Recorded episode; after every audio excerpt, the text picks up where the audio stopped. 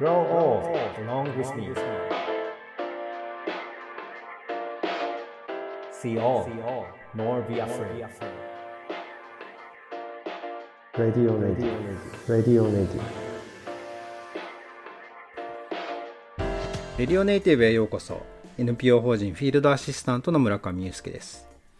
ネイティブ編集長の今井翔ですこの番組はネイティブを知るさまざまなゲストをお呼びして暮らしをつなぎ続けるためのヒントについてお話を伺っています。さて前々回から北海道とつないで手塩川でアウトドアガイドをされている辻亮太さんにお話を伺っています。辻さん今回もよろしくお願いします。はい、よろしくお願いします。今回なんですけれども、えっと、辻さんが普段どんな方々と一緒にこう暮らしをして仕事をされているのかそんな話から伺えたらと思いますえーっと、そうですね。まあ、僕のガイドの仕事に関しては、あのーまあ、一人で、あとは家族でやってる小さなガイド屋なんですよね。うんでまあ、ここまで話した感じで、すごい北海道の大自然を皆さん、こう、頭の中で思い浮かべてるのかもしれないんですけども、うんあの、僕が住んでる町っていうのは、まあ、4000人ぐらいの人口があるわけなんですよね。うんその町の人たちっていうのも、とても魅力的だなって僕は見てます。うん。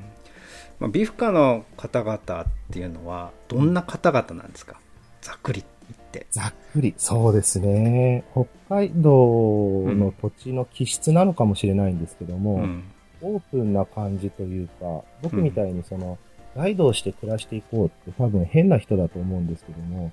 そういう人が移住してきたこうん。とに関しても、おお、そっか、頑張れよ、みたいな、チャレンジに対して、うん。とても寛容な雰囲気は感じますね。ううん。んあの川に携わって、まあ、なりわいとしてたりとか、まあ、あるいは趣味も含めてですけどどういった関わり方持ってる人がいらっしゃるんですかね？そうですね。趣味でお休みになると、仲間とカヌーで川を下る人がいたり、あとは仕事が終わったら、夕方釣り竿を持ってマス釣りを楽しんだり、いう人がいたり、ううん。ん。やっぱりその、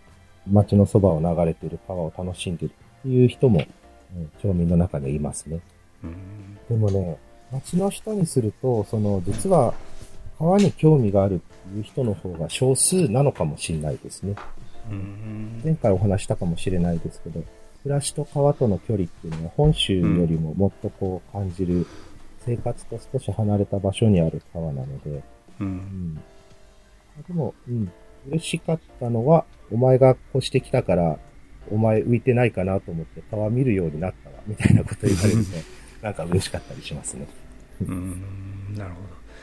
ど、まあ、前回の話で言うと環境の変化みたいなものが川の中に少しずつ現れてるみたいなお話もありましたけどビフカの皆さんというのはその変化には気づいてるんですか？自分の目で、うん、気づいてますね。うん。あの、今年川水少ないな、辻くん、うん、大丈夫か？カヌー行けないべ？とかって言われたりはしますね。どういうところを見て感じてるんですかね？まあ一つはやっぱ橋を渡るときに、おお、なんか水少ないなとかね、やっぱり、せっかく北海道の中でも豊かな川のそばに暮らしてるから、うん。そのことは少なくとも子供たちうん。にはね、感じてもらいながら大きくなってほしいなと思って、うん町の仲間たちと子供たちを自然の中、川の中に連れてったりするプログラムを実施したりはしてますね。うん。なるほど。僕なんかはね町内会の人たちと話をしてたりしても、話題に川が上がってくることはまあほぼないんですよね、うんうん皆さんの場合は集まればやっぱり話題の中に川っていうのは自然と入ってくるんですか？手塩川うん。うーん、いや、それが、やっぱりね、うんそこまででもない気はするんですよね。うーんでも、そういう風になればいいなとは、僕は思ってます。あの、僕はその移住者だから、特に自然の良さに惹かれてきたので、うん自然の良さみたいなのを、あの敏感に感じ取れるんだと思うんですけども、長く住んでるとどうしても当たり前になっちゃいがち。でも、やっぱりその、今、鮭がいっぱい登ってきてる。でも北海道らしい綺麗な雪が降り始めたなとか、そういったこう季節の変化とか自然の豊かさみたいなのをえいっぱい感じて暮らせるとすごい幸せなことだなとは思います。意外だったというか川の話題とかね近ければいろいろあるのかなと思う意外とその出てこない、まあ、むしろその移住者である辻さんとかがプログラムを作って子どもたちに触れるようにっていうふうにアクションするっていうのは少し僕は意外な感じにも思ったんですけど、ただやっぱりそこに当たり前にあるとあえて口にしないけれども普段感じてる部分があったりして逆に言うとそのビフカの人たちっていうのはどういう変化に着目して生きてるんですかね？そうですね。やっぱり大きな気になるポイントっていうのは雪っていうのは大きいです、ね雪、うんはい。一年の半分は雪なんですよね。うんこの時期になると、いつ雪降るかなとか、スタッドレスタイヤ変えたとか、うんうんあーまた雪かきだね、みたいなところで、雪の季節と、それ以外の季節とっていうところの、あの変化っていうのはすごく意識して暮らしてると思います。おそらくその冬に備えるための夏みたいなところは大きいんじゃないかなと思います。やっぱりあの川を旅するってなると技術がいるのでやっぱりその橋渡し役っていうのは必要になるのかなっていうふうにお話を伺って思いました後半もよろしくお願いします The best is yet to be. The last of life for which the first was made.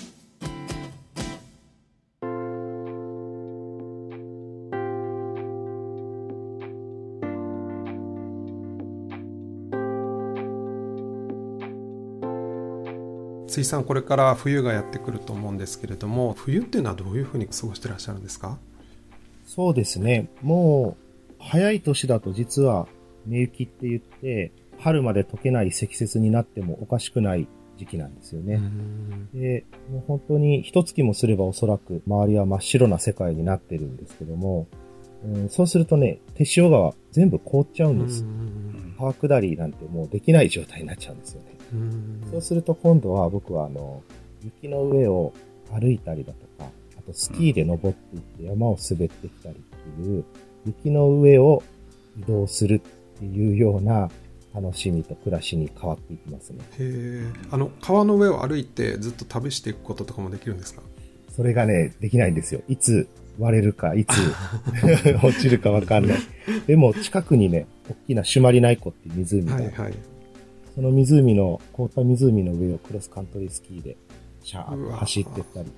羨いう風な楽しみがあったりしますね。いいいなあ皮膚科の方々はこの長い冬過ごし方とかはどういったところに喜び見出してるんですか？そうですね。例えばやっぱりスキーをするだとか、うんワカサギ釣りをするだとか。その外だけのことじゃなくて、やっぱりその日が短かったり、外が寒かったりってことで、その室内での楽しみ、なんかそんな風に過ごしてるんじゃないかなと思います。あの辻さんが知ってる？仲間たち友達の中でこんな面白い人いるよとかこんな面白い楽しみ方知ってる人いるよなんかいかがでしょそうですね。まあ最初の方でお話しした今日川から上がったらビール飲んで帰ってきたよっていう話をちょっとしたかなと思うんですけど、そのビールって実はビフカで作ってるんですよ。ううんクラフトビールの醸造所がビフカにあってうんそのビールっていうのは面白くて、白樺の樹液から作ってたりするんです。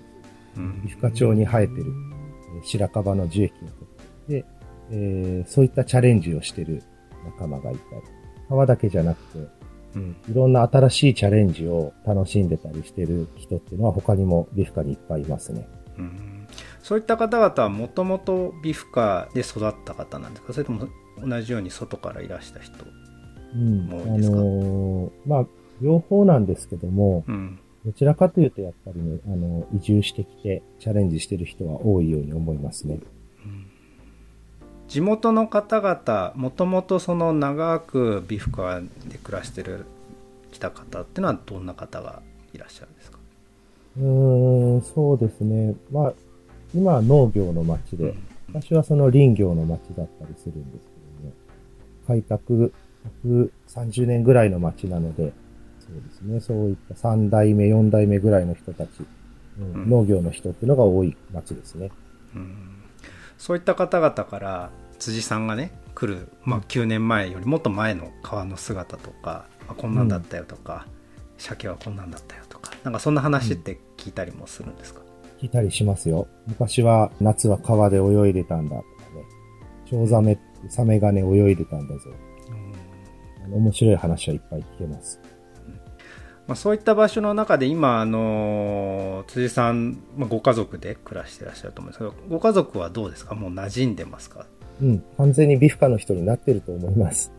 うん。まあうちは子供が4人いるんですけども、うん下の子たちはもうビフカで生まれてるので、うん本当に完全にネイティブって言っていいような、ううんん、子なんだろうなと思います。子供たちは見ててうん。この子らこういう風に馴染んでってるんだなとか どういう時に気づいたりします？あのね、うーん、そうだな学校に通学で歩いていくっていう姿に僕は感動したりするんですよ。なんでかっていうと、うん朝マイナス30度近い気温だったりするんですよ。うんダイヤモンドダストがキラキラ光ってて、うんサンピラーがもう、バーンと太陽の下に立ってる朝日の下を、普通にランドセル背負った小学生たちが、テコテコテコテコ、あの、学校に向かって歩いていってるんですよね。うんなんてネイティブなんだこいつらはって思ったりします。なるほどね。いやなんかあのちょっと話が飛んじゃうんですけど 子供たちっていう意味ではもう少し、えー年上のうん。中高生ぐらいの子らって、まあ、そのおしゃれとかにこう敏感だったりもする年代の子たち。とはいえまあもう外着ていくってそのおしゃれよりも防寒みたいなところが優先されたりするんだとは思うんですが、うん。それでもやっぱりあやっぱり年頃だなとかって思ったりするとこって出会ったりするんですか？うん。ビフカの女子の高校生たちはやっぱり制服のスカートを履いて出かけていきますし、こういう土地ではもうそういう制服じゃない方がいいんじゃないかなって思ったりもしますけどね。なるほど。じゃあ下は羽毛服を履かないでおしゃれを。履かないで、プライドとして。で。ああすごいね。やっぱりでもそういうところになんかすごく人間っぽさっていうか環境からしたら無駄な行為でも、自分がそこに自分としているために出していく部分っていうのはなんかすごい人間っぽいなってある意味思うんですけど、うん